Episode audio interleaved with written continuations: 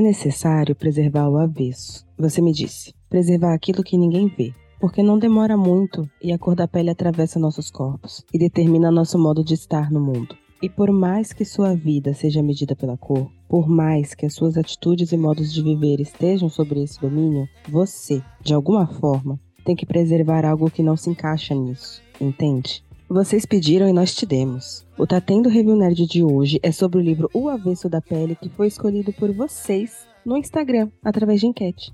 Se você não votou, se você não viu essa enquete, é porque você não está nos seguindo, você está fazendo errado. Então, bora seguir o arroba tá tendo podcast. Bora seguir o arroba Nerd, que a gente todo mês está resenhando um livro para vocês, da escolha de vocês. Um mês no Tá Tendo e um mês no BN. Mês passado nós falamos do mangá Helter Skelter, esse mês estamos falando de O Avesso da Pele. Esse quadro é em parceria com o Bueiro Nerd. Nós temos a Ivy aqui do Bueiro Nerd. Tudo bom, amiga? Tudo ótimo.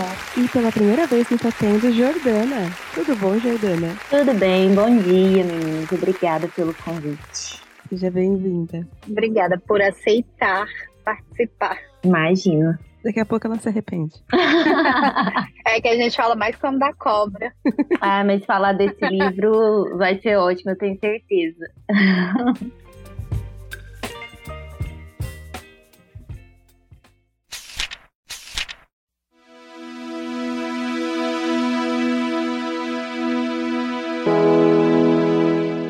O livro, para quem nunca leu, ele é dividido em duas partes, né? Ele começa pela pele e depois ele vai pro avesso. E quando eu peguei o livro e vi o nome, né, o avesso da pele, eu fiquei imaginando o que que ele queria dizer com o avesso. Não ficou claro para mim, apesar de eu saber o que é avesso. Só que o avesso que eu uso é o avesso que eu vejo os meus pais usando, que me, meus pais são nordestinos. E eu achava que é muito local o significado de avesso que eu escutei a infância toda. E é esse exato significado no livro, que é o que é por dentro. E isso me impactou. Então, quando ele fala de pele, ele fala bastante da questão da reação das outras pessoas às personagens, que aí já entra a questão racial, os preconceitos. E quando ele fala do avesso, que é o que ele tem por dentro, é a questão deles com eles mesmos. E, particularmente, foi minha parte preferida do livro. Foi as partes que eu dei mini surtos. Porque ler o avesso da pele é uma questão de você controlar os mini surtos que você vai tendo durante o livro. é um livro curtíssimo, a leitura fluidíssima. Tipo, se você quiser dedicar um dia, tu lê em um dia, só que teu coração aguenta. Não aguenta. Não aguenta. ou aguenta, ou aguenta, e você lida com isso por umas três semanas, mais ou menos. E não consegue ler mais nada por um tempo, você tem que ficar lá remoendo o livro. É, eu terminei ele eu ainda não consegui pegar o próximo pra ler. Sabe aquele silêncio? Ele me deixou com silêncio por dentro, sabe? E eu não consegui, por mais que a leitura seja fluida, tinha momentos que eu precisava parar, porque aquilo me acertava tão forte que não dava, sabe? É um livro que ele fala muito de muitas dores, né? Fala de preconceito, fala também de luto e, nossa, e a gente se sente muito no local, né? No lugar das personagens ali e nossa, como é triste, mas é maravilhoso de ler. É complexo, né? Parece que a gente gosta de se torturar, né? É, eu tava falando um dia isso com uma pessoa. Eu não sei porque eu leio as coisas que eu leio, gente. Por que, que eu faço isso? Por que, que eu tô lendo esses livros? Mas é irresistível, né? Porque eu acho que a literatura, né, ela ajuda a gente a simbolizar através da linguagem, às vezes, algum conteúdo que tá aqui meio mal resolvido, que tá andando na Sim. gente, a gente não sabe muito bem o que que é, né? Eu acho que é bem parecido com um processo terapêutico, inclusive, assim, porque ele vai te ajudando ali a simbolizar através da linguagem. Principalmente esses livros que a gente sente como se estivesse conversando mesmo com a gente, que é o caso da Vez da Pele, né? É isso, assim, é como quase você tivesse sentado ali numa de terapia, enfim. Porque, por mais que, claro, o tema central do livro é a questão do racismo, mas ele tem tantas outras coisas, porque as pessoas são tantas coisas, né? E assim, o personagem ele vai falando com a gente, assim, né? Eu sou professora, eu sou mãe, eu sou filha, eu já passei por um luto de um pai. Então, esse livro ele foi falando comigo em tantos lugares, assim, né? Uhum. Que era a minha história, assim, tantas vezes era a minha Sim. história, né? Então, eu acho que a literatura ela tem esse poder mesmo, assim, arrebatador, né? E ele vai mudando também o ponto de vista, né? Então, uma hora você é um filho, uma hora você é um pai, uma hora você é a mãe, você vai lendo tantos pontos de vista é impossível esse livro não, não te pegar em algum momento. Eu acabei de receber alta da terapia, tô tendo que marcar de novo. Tem três traumas novos lendo esse livro. Vem cá, fala pra psicóloga, eu não te dei alta, não, linda. Pode voltar.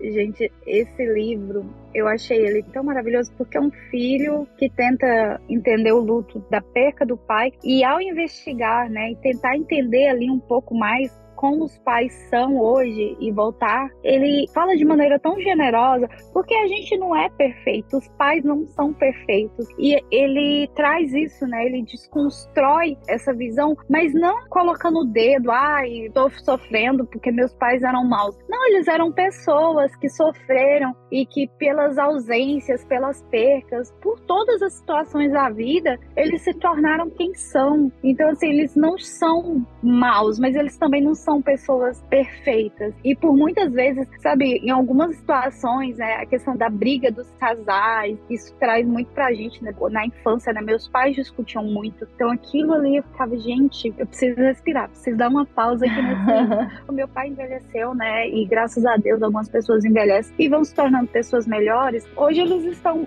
bem melhor. E assim, é a gente entender que as pessoas, elas mudam com o tempo, elas são muito daquilo que elas passaram na vida. É interessante você falar isso. Uma coisa que me pegou muito foi a questão dos pais serem separados desde ele ser muito pequeno, né? E ele tentando entender essa história, porque é uma história dos pais, é uma história da mãe, é uma história do pai, mas é a história dele. E quando você tem pais separados que não se relacionam, que não se dão bem, foi o meu caso. Você quer entender essa história, você quer saber os detalhes detalhes, né? Quando você tem pais românticos que estão bem, que estão juntos há muitos anos, eles falam disso o tempo todo, né? Meus pais estão juntos até hoje e não falam nada para mim. Ah, pronto.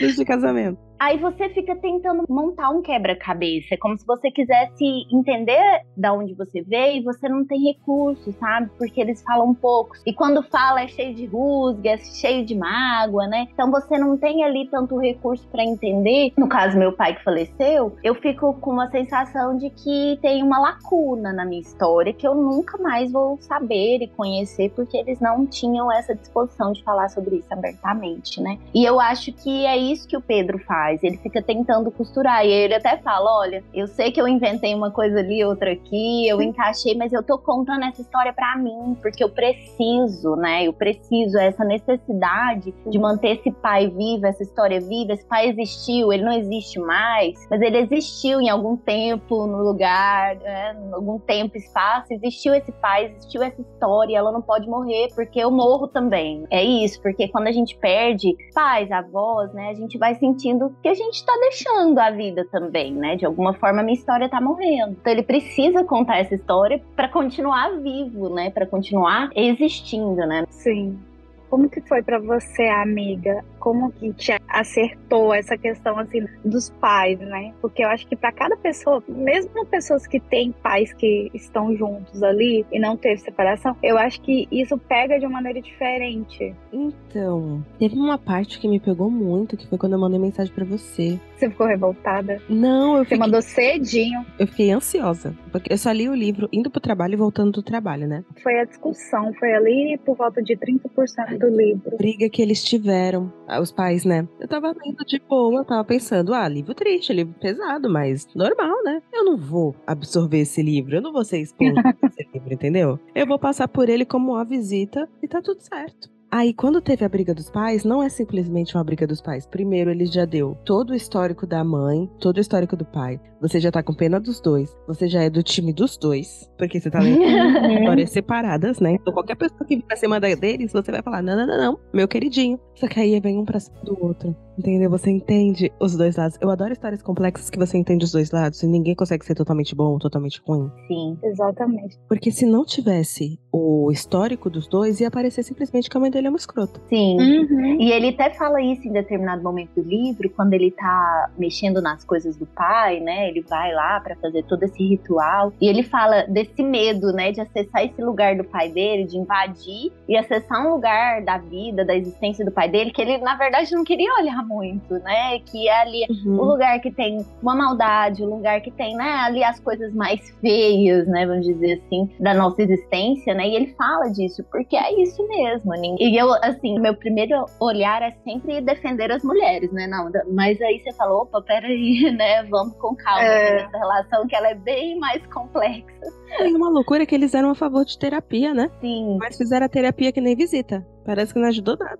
Mas é porque são tantas dores, né, que não é tão poucas sessões que vão lidar, porque não é só eles também, é toda uma sociedade em volta que os Sim. atinge também. Não tive a sensação que foram poucas sessões, não. Foram poucas sessões de casal. Mas ele já fazia antes. Um detalhe que eu achei muito interessante que o livro pontuou é que os dois faziam terapia, só que uhum. os dois faziam terapia, terapeutas brancos. Sim, ele, ele fala isso. E como os problemas dele são problemas que também carregam cor, branco ele não consegue acessar porque ele vai tentar se pegar tanto a Freud e aos outros teóricos que ele vai ignorar esse fator. Sim, sim. ele até fala a psicanálise tinha cor e ela era branca. Exato. Ele usa essa frase. Sim. Que vai ser aquele negócio que poucas pessoas vão pegar. Mas quem pegar a mensagem vai ser legal. Sim. Eu sou estudante de psicologia, me interesso pela psicanálise, apesar de ainda não ter escolhido uma abordagem, sim. Tenho me permitido gostar de tudo, mas realmente a psicanálise me pegou mais até esse momento. E eu aprendo muito lendo esse livro, vendo essa percepção, no caso dele enquanto paciente, né? Porque eu sou uma mulher branca, né? Então, quando eu me deparar com um paciente negro, eu tenho tenho que entender que existe. Na verdade, sobre todo paciente, a gente vai entender que existe algo que a gente não sabe, obviamente, Sim. né? Mas existe algo que eu não sei mesmo e que eu nunca vou alcançar. Porque não é a minha vivência, né? Então eu tenho que ter a humildade de saber escutar, né? De saber entender que existe algo ali que eu não vivencio, que não é minha realidade, né? E eu acho que é isso que o incomoda, né? Esses psicanalistas não conseguirem entender, porque até a forma dos dois entenderem o racismo era diferente, do Henrique e da Marta, né? Eles entendiam completamente diferente. E isso também era uma questão dentro do relacionamento. Eu nem acho que eles entendiam diferente. Eles reagiam diferente à mesma É, rea... isso, justamente. É essa palavra, verdade. Reagiam diferente. Eu já estive até dos dois lados, porque quando você não é letrado antes do letramento, muita coisa passa batido. E por passar batido, você não sofre com isso. Agora, a partir do momento que você começa a entender e as coisas deixam de deixar batido, a vida fica muito mais sofrida, sabe?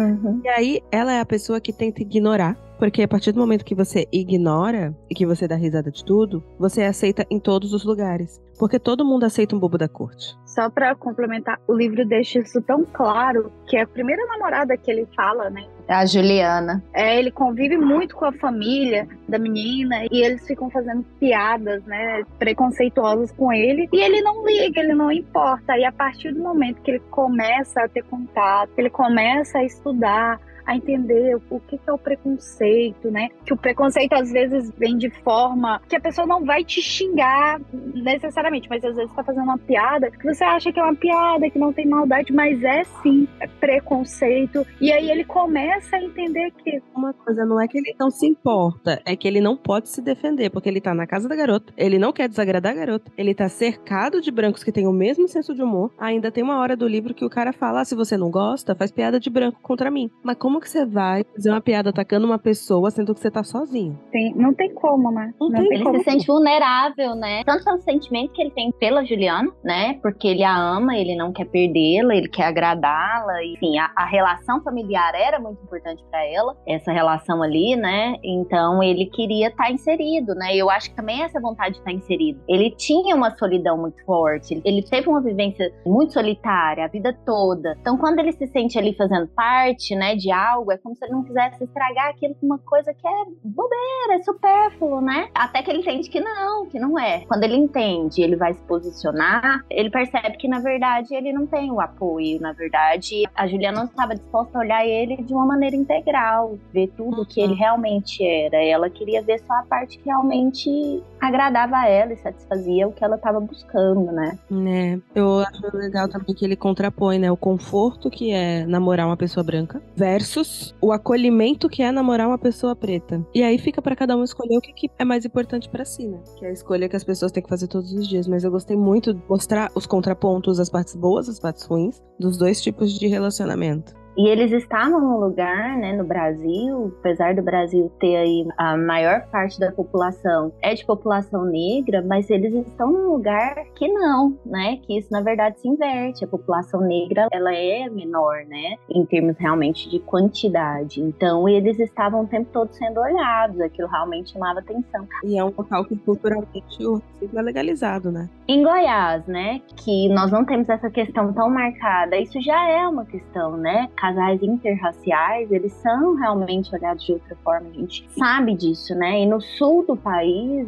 isso é muito mais marcado, né? É um local do Brasil onde as pessoas se orgulham muito das raízes europeias, né? E enfim, e querem manter isso, esse ar europeu num país da América Latina, né? Chega a ser uma coisa muito maluca. É, e pior que eles interpretam tudo errado, porque eu tenho uma amiga que passou seis meses agora na Alemanha e ela se sentiu mega bem lá, mega acolhida. Ela sentiu coisas lá que no Rio Grande do Sul ela não sentiria, que tem bastante gente descendente de alemão. Então eles ainda interpretaram tudo errado. É tipo assim, pegaram o pior da Europa, colocaram aqui, uhum. o povo tá se achando. Sim. Mas essa é a história da nossa colonização, né? Pegaram o pior da Europa e trouxeram pra gente. Que ódio. Essa é a nossa história, né? E aí a gente ficou, quer ser europeu? Vai, vai-se embora. a gente aprende muito, né, com esse livro. E é engraçado, eu tava vendo uma entrevista do Jefferson, do autor do livro, e ele falou que quando ele escreveu o livro, ele não achou que ia ser um livro que ia impactar tanto, que ia, né, trazer tantos leitores. Ah, por mais que eu sei que eu, o livro foi lançado por uma editora grande, eu não achei, porque o tema racismo, ele já tá muito falado, muita escrita sobre, né? Então eu não achei que ia realmente causar tanto e tal. O jeito que ele falou é muito bom. Ele não usa as palavras, ele não te explica, ele não faz a didática, não. Ele narra o fato e narra os sentimentos da pessoa reagindo ao fato. Isso é novo, né? Porque existe muito discurso falado por pessoas burras. E pessoas burras, elas só conseguem ler um papel e repetir, elas não conseguem fazer a interpretação de texto. Ele faz a interpretação de texto que torna o texto dele extremamente único. Como o Torturado que a gente leu recentemente, não é uma realidade próxima de mim e não teve como eu não empatizar com ela. Sim. E ele é um homem negro, né? Então ele tá falando dele mesmo também, em muitos momentos. E ele é um professor, então ele tá falando da vivência dele. Quando ele fala coisas em relação ao Henrique dentro da sala de aula como professor, eu falo, gente, só um professor saberia disso. Só um professor poderia escrever que quando tem chuva os alunos ficam mais calmos. Só um professor Sim. saberia o que, que é um menino vomitar em cima de você. O menino já vomitou em cima de mim, sabe? Eu já fui para casa vomitada. Só um professor sabe falar, sabe, sobre isso, assim, das provas. O desespero do professor de tentar fazer com que a aula seja uma aula que os alunos se interessam, que eles entendam que aquilo ali é importante para eles, sabe? Que aquilo ali vai fazer diferença. Mas ao mesmo tempo, sem querer ser invasivo. Porque você. Exato. Porque é uma coisa que você sabe que o menino precisa, você precisa ensinar. Mas você também não consegue simplesmente jogar isso no colo da pessoa. Exatamente. Você tem que atravessar ela por outras formas, você precisa de recursos e você precisa da disponibilidade do outro, não depende só da sua. E às vezes a gente acha que esse outro, por ser criança, por ser adolescente, ele não tem vontade, ele não tem ali uma história, né? Existe existe muito isso. Mas não, é, a gente precisa de uma via de acesso, né? E se o Sim. outro não tá com essa via aberta, não tem como, não tem malabarismo que se faça na sala de aula. E eu achei interessante ele falando, né, que primeiro ele respeitou um aluno, ele não fez, é, eu não sou esse tipo de docente, mas geralmente quando o aluno faz alguma coisa errada, o que, é que o professor faz? Alguns, né, gritam, gritam, viram uma loucura. E, gente, você gritar com ninguém resolve sabe? Porque não é respeitoso, não, sabe? Não é de acolhimento. E ele foi ali, ele pediu, olha, com respeito e pedindo para ser respeitado na situação que estava acontecendo. E depois disso, os alunos passou a olhar ele de uma outra forma, porque geralmente, se você for parar para pensar, os professores não iam ter a atitude que ele teve. E a partir dali, ele passou a tentar atingir aqueles alunos de uma outra forma. Então, ele ouviu a história que os alunos estavam contando, e eu amo o livro que ele usou, né? Ele é um professor de literatura, e aí os alunos estavam falando sobre morte, quem tinha matado não sei o quê. E aí ele traz Dostoiévski para a sala, mas sem falar que era Dostoiévski. E ele consegue trazer a atenção dos alunos. Os alunos conseguem gostar da leitura, né? E, e isso eu acho tão maravilhoso porque eu sempre foi um grande desafio para mim conseguir achar livros que os alunos fossem gostar, que fosse interessante, transformar a leitura, não no momento que eles vão fazer uma atividade de, mas que eles aprendam a gostar de ler. E na sociedade que a gente vive, despertar esse gosto é tão difícil, tão difícil, porque é tudo tão imediato. Sim. E aí o que que acontece? Isso é Paulo Freire, né? O que que o Paulo Freire falava pra gente? Vocês estão ouvindo os alunos? Vocês estão entendendo o que que esses alunos querem aprender? Ou vocês estão vindo e só verticalizando, né, o ensino mesmo. Sim. Você vem e joga, é esse o conteúdo. É claro, a gente tem uma BNCC, a gente tem documentos norteadores e a gente precisa levar isso a sério, porque obviamente esse menino precisa chegar lá na frente sabendo as coisas, né? Mas o que que acontece? A docência, o livro didático, né, os programas das escolas, eles engolem a gente, engolem o aluno. A gente não tem tempo para subjetividade, né? E o aluno tá te gritando, não é isso que eu quero, você não tá chegando em mim. E o professor tá do mesmo jeito, não é isso que eu quero, não é isso que tá aqui dentro, né? Então não tem espaço na escola, na forma como a escola funciona hoje. E eu tô falando da minha realidade, que é uma realidade de escola particular. Eu nunca fui professora de escola pública. Eu já trabalhei no socioeducativo, no centro de internação de menor infrator, mas professora de ensino público eu nunca fui. Então eu falo da minha realidade, mesmo lá na escola particular, com todo o malabarismo, as coisas bilíngues, negócios, não tem espaço para subjetividade. Então algumas escolas muito modernas agora estão entendendo, estão trazendo a psicologia para dentro da escola e estão entendendo que a gente precisa disso. Tá tendo um movimento, mas ele tá engatinhando, sabe? Tá ali. Sim, tá vindo aos poucos. Ele até usa uma frase que eu anotei, ele fala: não mais influenciar seus alunos, mas se deixar influenciar por eles eles. Quando ele entende que a gente precisa trazer essa subjetividade para cá, que esse aluno não quer falar do Drummond, ah, o Drummond foi um negócio lá longe, é claro que esse poema ele vai chegar de alguma forma depois e isso vai ser muito gostoso, mas a gente precisa ajudar o aluno a gerar essa identificação, né? E aí Sim. não tem essa identificação. Então, acho que quando ele entende e ele sente o quê? Que a subjetividade dele também está colocada ali. E o professor precisa disso, a gente precisa disso nas nossas relações, independente se é no trabalho, se é, enfim, qualquer uma, né? A gente tem que ter espaço para se colocar enquanto indivíduo. Esse sou eu, né?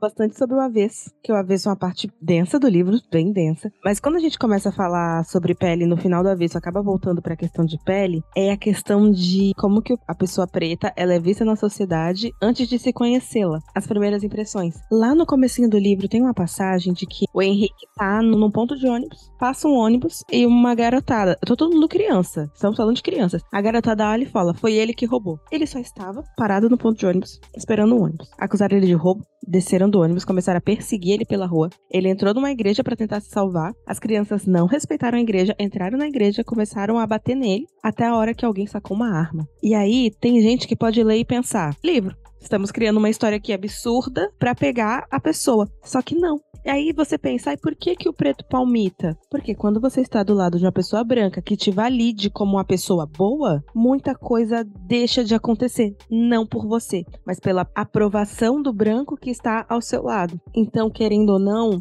você vai ter questões com a família da pessoa, talvez você passe por uma piada ou outra, mas o conforto de andar na rua de mão dadas com uma pessoa branca, sabendo que você não vai ser abordado pela polícia, não é um negócio que possa ser ignorado. Que você pode até ser uhum. abordado, mas vai ser extremamente mais leve. E detalhe que a gente tá falando de um livro que você passa no Rio Grande do Sul. Uhum. Nunca fui lá, mas imagino que seja muito complicado.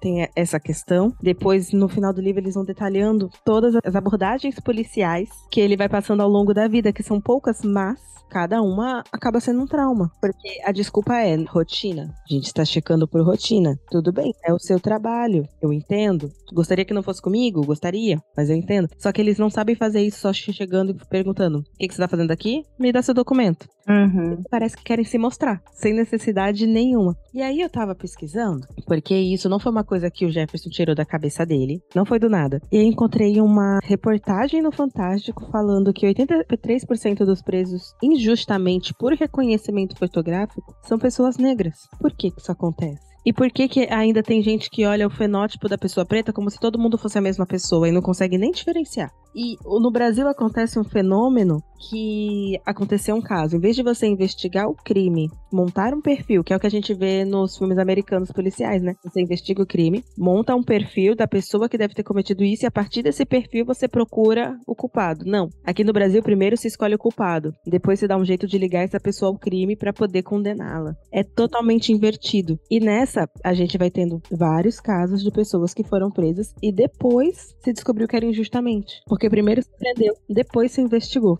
Se isso já tá tão claro, se já tem reportagens falando disso, se não é um caso isolado, por que que isso continua acontecendo no Brasil? Porque somos racistas, né? Ah, aí eu vi um povo falando, a gente não é racista. Que nem, não lembro, lembro se vocês lembram, tem uma, uma pesquisa anos atrás que deu uma porcentagem muito alta de pessoas que consideram o país racista. Mas ninguém se considera racista. Não, não sou, imagina, né? Não sou e nem conheço ninguém que é. Tenho até amigo preto.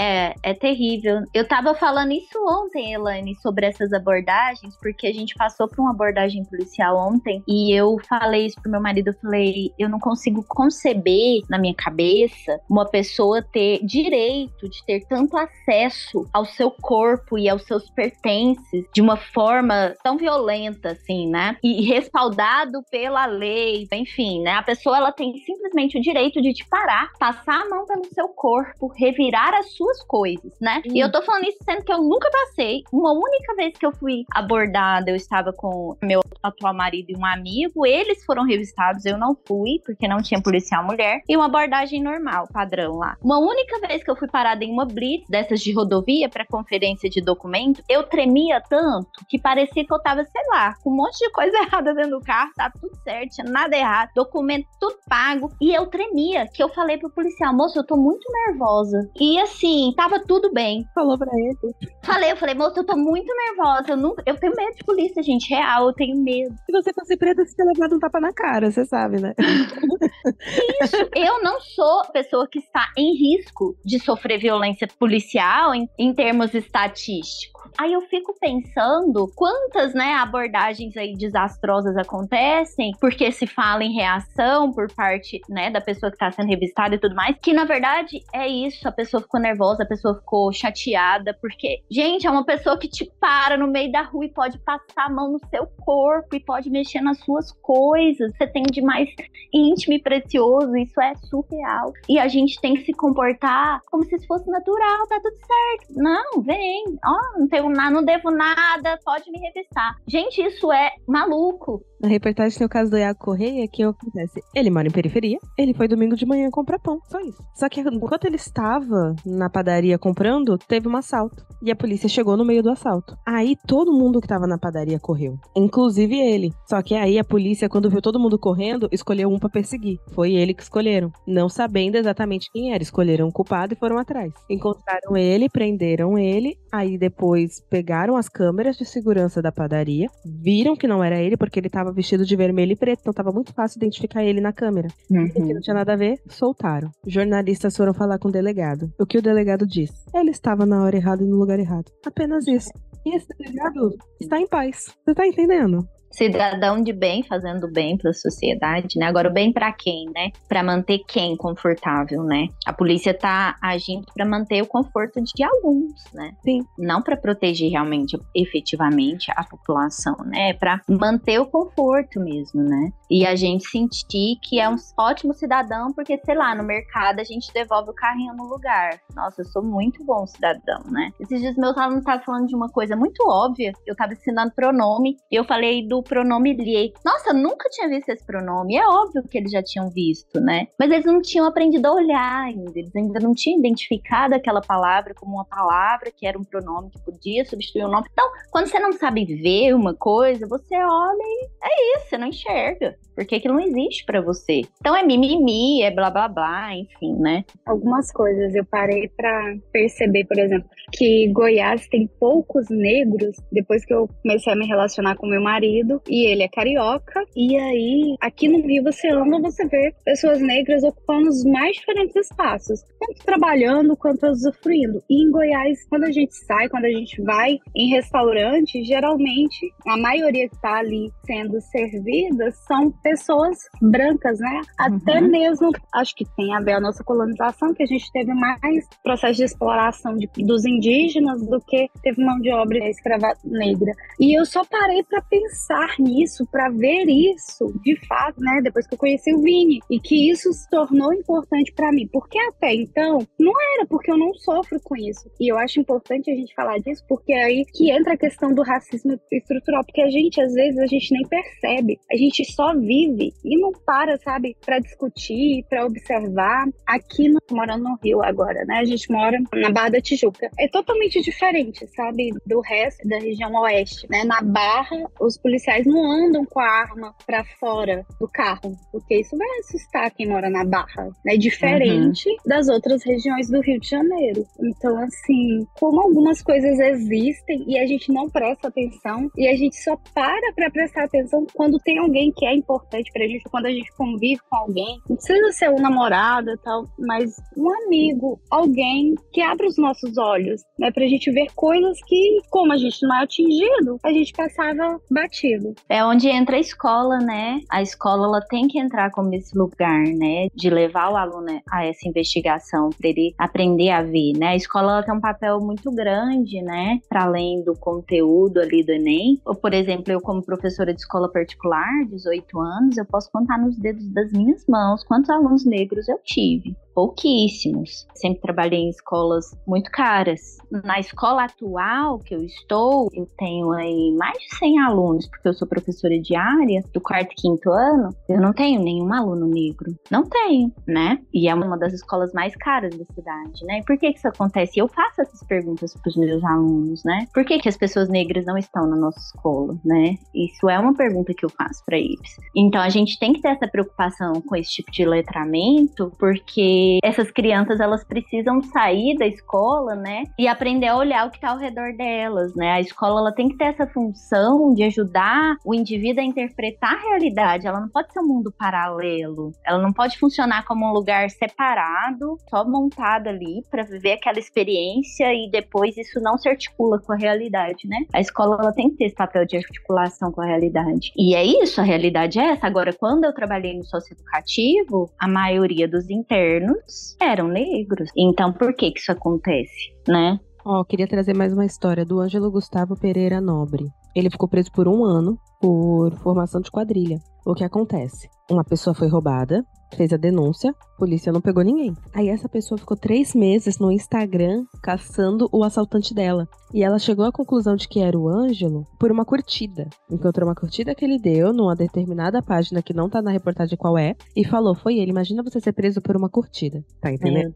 E a polícia aceitou, prendeu, só que ela falou que reconheceu ele pela foto. Na papelada da investigação, não tem a descrição dela, de quem roubou ela. E não tem a foto que ela usou pro reconhecimento. Não tem. Ele ficou preso por um ano. E depois ele foi inocentado porque, na investigação, depois de um ano da pessoa presa, tipo, quantas coisas pode acontecer em cárcere por um ano. Depois de um ano, descobriram que na época do roubo ele tinha feito uma cirurgia no pulmão. E o assaltante estava de moto. Então não dá. Mas quantas agressões esse cara já não sofreu em um ano na cadeia? Essa vida dele não volta mais. Não volta. Pra depois o delegado só falar, ele estava no lugar errado, ele estava curtindo a página errada. Não volta. Eu nunca trabalhei no sistema prisional, eu trabalhei no socioeducativo e é uma prisão, né? É uma coisa surreal. Ele vai ser visto como um ex-presidiário pro resto da vida. Ninguém quer saber a história dele. E ele fala isso no livro, né? Ele fala do estigma, né? Que não é nem do fato dele ser preso, é o fato dele ser o suspeito. As pessoas que estão em volta já muda o olhar para ele. Muda o olhar. Não precisa ser condenado para as pessoas ficarem receosas de andar ao seu lado. Não. E é uma sensação horrível. Você, sabe a sensação de que você esvazia as salas? Tá rolando uma festa, você chega, a festa acaba. Gente. Justamente.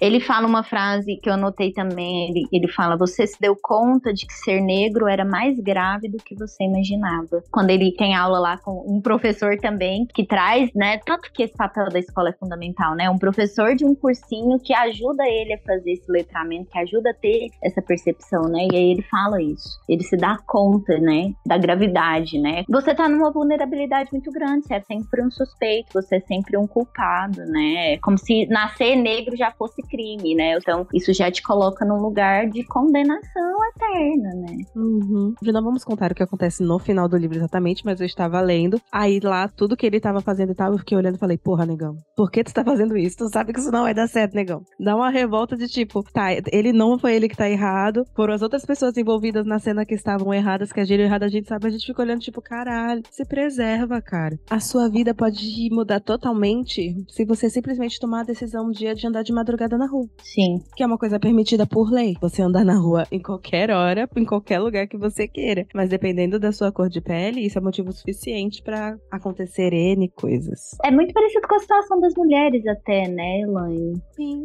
Eu lembro que teve caso de uma menina que foi levar uma batida policial, não tinha policial feminina nem nada, o que já é um erro na condução do procedimento. E no final das contas, eles estupraram ela na viatura. É que nem a gente fala, né, que a mulher preta é a mula do mundo, porque não basta ser preta, você ainda tem que ser mulher. Você vai acumulando minoria. Se você ainda for gay, você vai falar, porra, tá acumulando minoria, mano. Pensa um pouco aí. As feministas negras estão aí falando isso pra gente, né? Porque o próprio movimento feminista, ele não levou em consideração a situação das mulheres negras por muito tempo, né? E aí temos agora várias feministas negras muito importantes né? A Jamila, maravilhosa, nossa representante, e que no Brasil, falando sobre isso, né? Falando especificamente sobre a situação da mulher negra, da solidão da mulher negra, né? De tudo isso que você está falando, porque o próprio movimento feminista não levava isso em consideração, né? E é isso, é, é um lugar de vulnerabilidade duplo, né? Duplamente vulnerável, assim. A mulher é o tempo todo, né? Culpada, né? Porque é a roupa, porque o batom, porque a falta do batom, porque a não sei o quê, porque é isso, porque é aquilo, né? E a mulher negra passa por isso tudo tudo ir além, né, do próprio racismo, né? Então ela vive a misoginia e o racismo, né, o tempo todo. Exato. A gente vê muito isso até a história da mãe dele, né? A história da mãe dele não é uma história que tem momentos de batida policial, mas não deixa de ser uma história agressiva por causa disso, porque aí, na falta de um policial batendo nela, ela teve um marido. E aí o que que você faz? O marido mora com você? Você não se livra do marido? O marido não vai entrar na viatura e ir embora? Sim. E ela teve todos os homens ali também, né, que achavam que o corpo dela era público, né? Que o corpo dela ele era pro prazer mesmo do outro, né? Ela tava ali disponível, né? Então os comentários e tudo mais, o medo dela desse corpo ir se transformando porque ela percebeu que o corpo dela chamava atenção de uma forma que era perigoso para ela. Ela foi tão agredida por ser mulher que quando ela pegou um cara bacana, ela não soube lidar, porque ela já tava muito reativa. Aí o bichinho tadinho sofreu, foi injusto, foi injusto. Mas ela não sabia viver de outra forma. Porque quando você é agredida, qualquer homem é um potencial agressor. Nossa, Elaine, você falou uma coisa tão importante agora. Que eu não tinha entendido. Obrigada! Eu também não, eu não tinha feito essa leitura.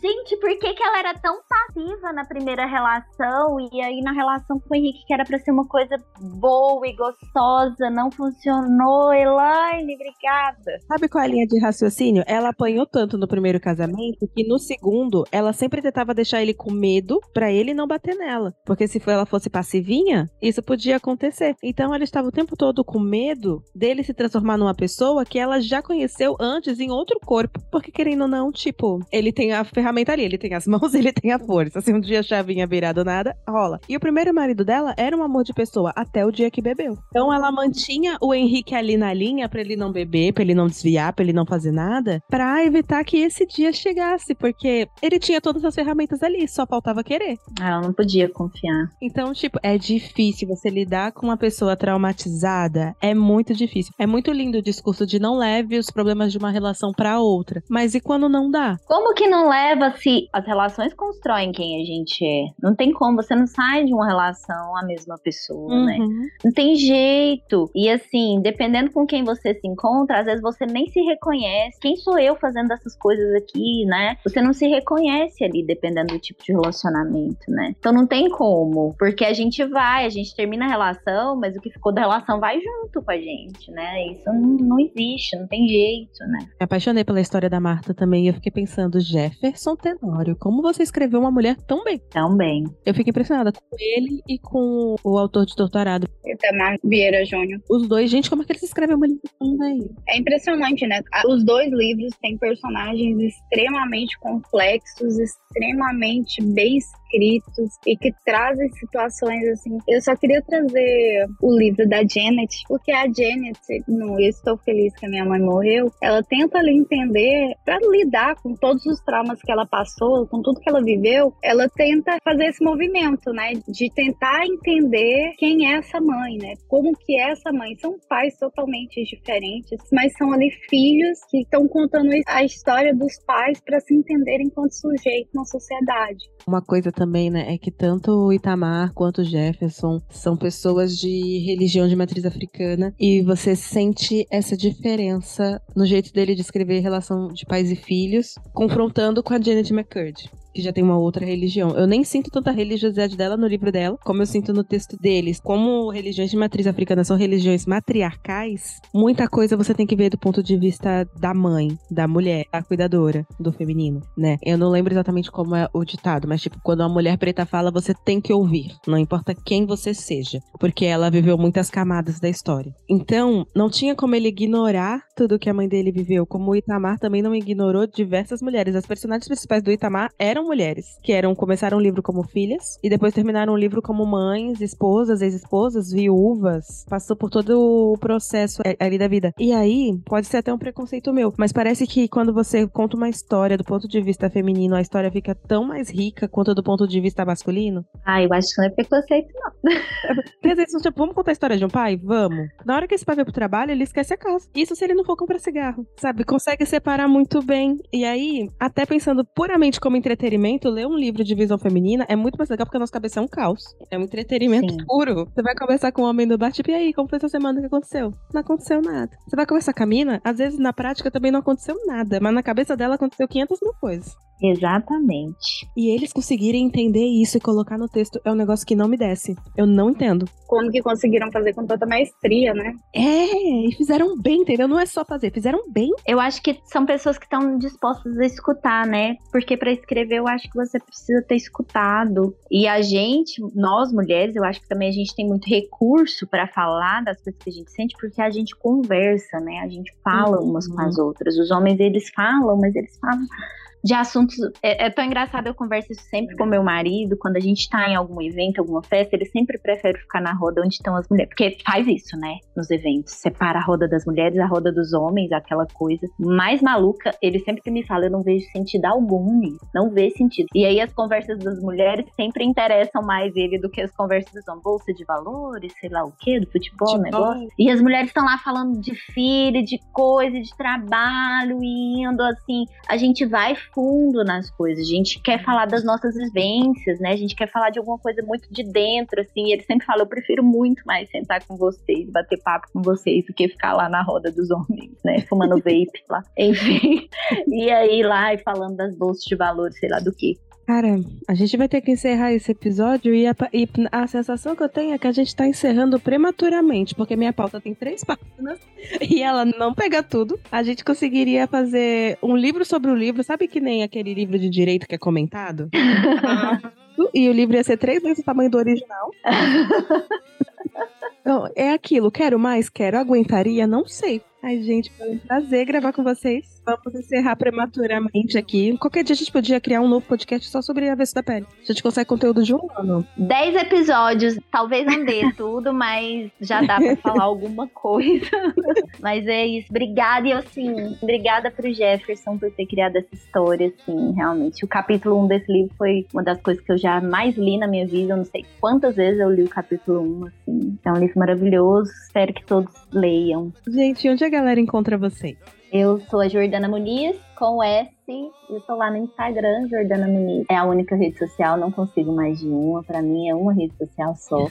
e é isso.